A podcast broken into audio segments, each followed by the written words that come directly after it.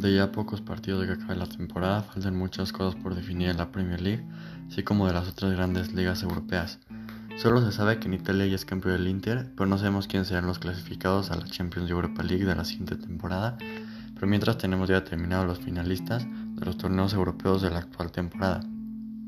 Para los que quieran hablo sobre el fútbol europeo en general en otro podcast llamado Eurofútbol Englobado. Apenas empecé.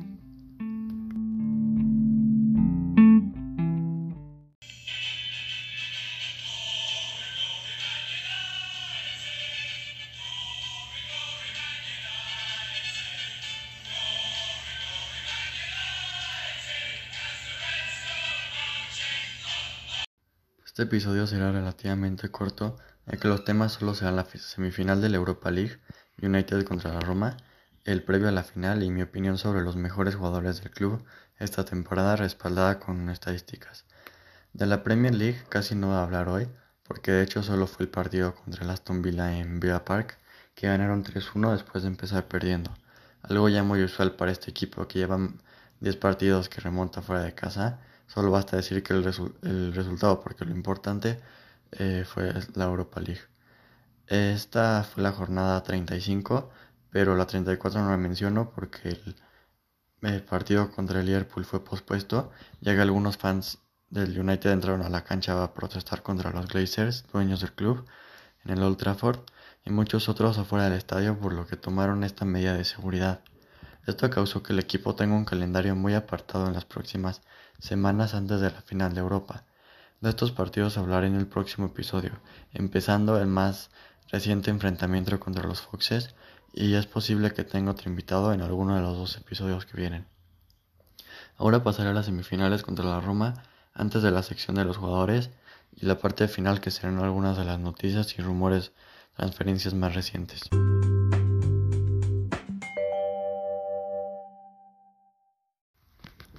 La ida de la semifinal de la UEFA Europa League se jugó en el Old Trafford y dejó al United con casi los dos pies dentro de la final con el resultado, y estaba casi imposible cambiar las cosas para la Roma en la vuelta. El United llegó con la alineación usual de 4-2-3-1, De Gea en portería, Wan-Bissaka, Lindelof, Maguire y Shaw atrás, McTominay y Fred en la media, Rashford y Pogba arriba por las bandas, con Bruno de MSO y Cavani de punta. No hubo duda de que Bruno y Cavani fueron los jugadores del partido ya que contribuyeron en todos los goles. En el minuto 9 la metió Bruno, globeando al portero después de una excelente combinación de Pogba con Cavani. Para mí fue un golazo por la jugada. Después la Loa marcó dos goles. El primero de penal de Pellegrini provocado por Pogba y el segundo le empujó Seco. El United estaba 2-1 abajo en el descanso, pero la segunda parte cayó la goleada. Cavani marcó sus dos goles, después uno de Bruno, llegó el de Pogba y al final anotó Greenwood en un segundo tiempo que como se pueden imaginar, el United dominó sin mayor problema con todas sus oportunidades y tiros.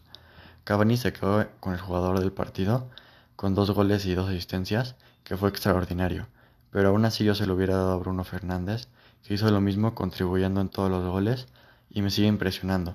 En fin, creo que ambos dieron uno de los mejores partidos de su carrera. El partido de vuelta de la serie no estuvo malo, a pesar de que ya estaba casi definido quién avanzaba a la final. Los de Solskjaer visitaron el Estadio Olímpico de Roma, solo jugaban con dos cambios de alineación de la ida. Me alegró que Solskjaer le diera oportunidad a Van de Beek como interior izquierdo junto a Bruno de media punta y Greenwood por la derecha, y Pogba bajó a la media con Fred, y Bailey reemplazó a Lindelof como defensa central. Este partido la Roma tuvo mucho más disparos, los que acabaron ganando 3-2. Cavani, la máquina goleadora, marcó el único tanto del primer tiempo, y la Roma marcó dos seguidos en el segundo para adelantarse, igual que en el primer tiempo. Después Cavani empató y Tellas, quien había entrado de cambio, hizo un autogol. Yo espero que los Red Devils lleguen a la final con plantilla completa para intentar vencer al Villarreal, que será el otro finalista que dejó fuera al Arsenal. Rashford no ha jugado en los últimos tres partidos por una ligera lesión, pero lo más seguro es que dispute la, la final, Marcial es la única duda junto con Maguire que también tuvo una lesión reciente.